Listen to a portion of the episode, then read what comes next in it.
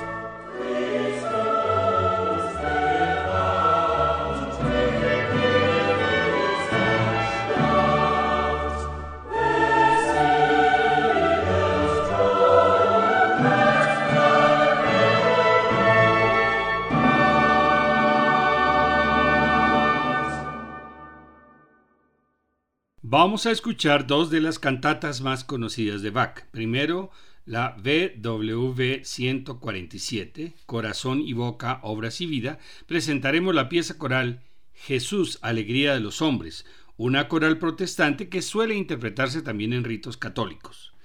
Bach la compuso en su primer año como director musical del coro de niños de Leipzig en 1723.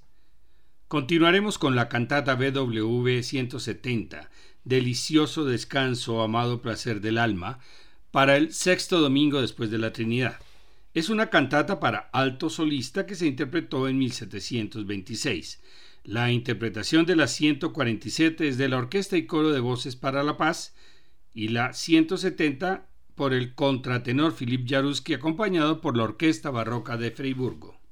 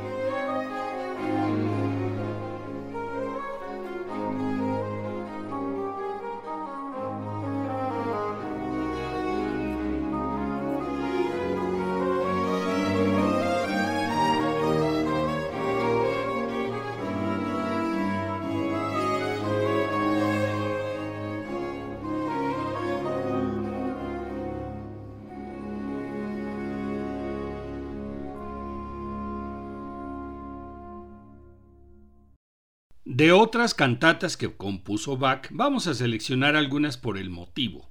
Primero, una para ceremonia funeraria, la cantata BW 106, La hora de Dios es la mejor de todas, conocida como Actus Tragicus, La muerte es sueño. Esta es una cantata para tenor, bajo, soprano y alto. Escuchemos al comienzo un diálogo entre dos flautas de pico.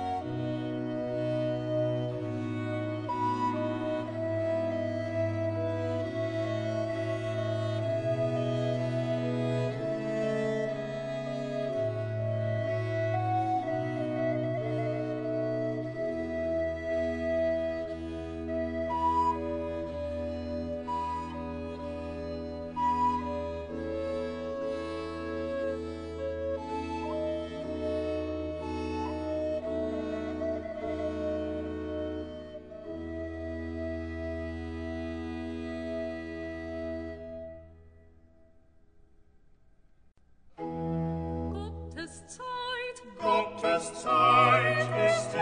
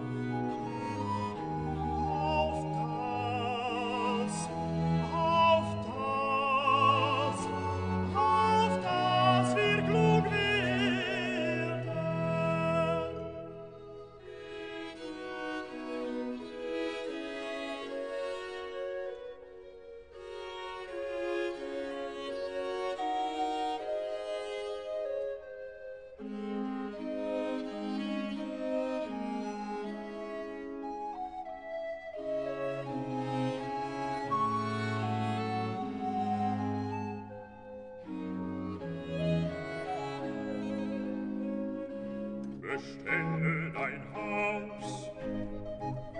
Bestelle dein Haus, denn du willst sterben und nicht lebendig bleiben. Denn du willst sterben, denn du willst sterben und nicht lebendig und nicht lebendig bleiben. Denn du willst sterben, und nicht lebendig.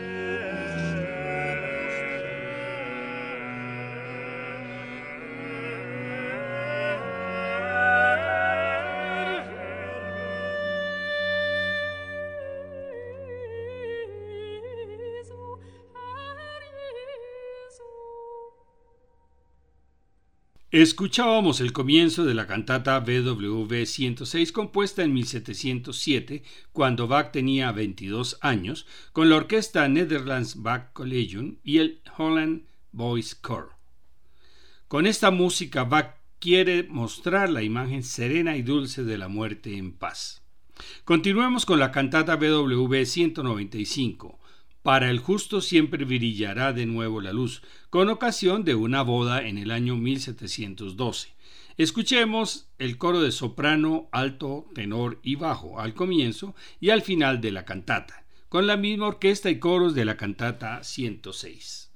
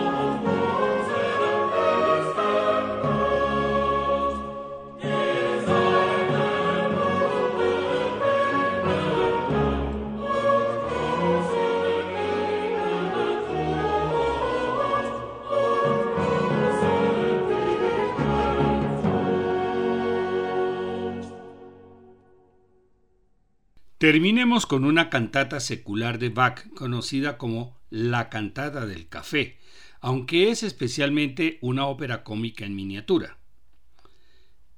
En un tono satírico, la obra habla en forma jocosa de la adicción al café. La historia cuenta la discusión entre un padre burgués bajo y su joven hija, soprano, quien la regaña por su desmedida afición al café mientras ella le responde rebeldemente. Finalmente, los dos protagonistas llegan a un acuerdo y cantan acompañados del narrador, un tenor.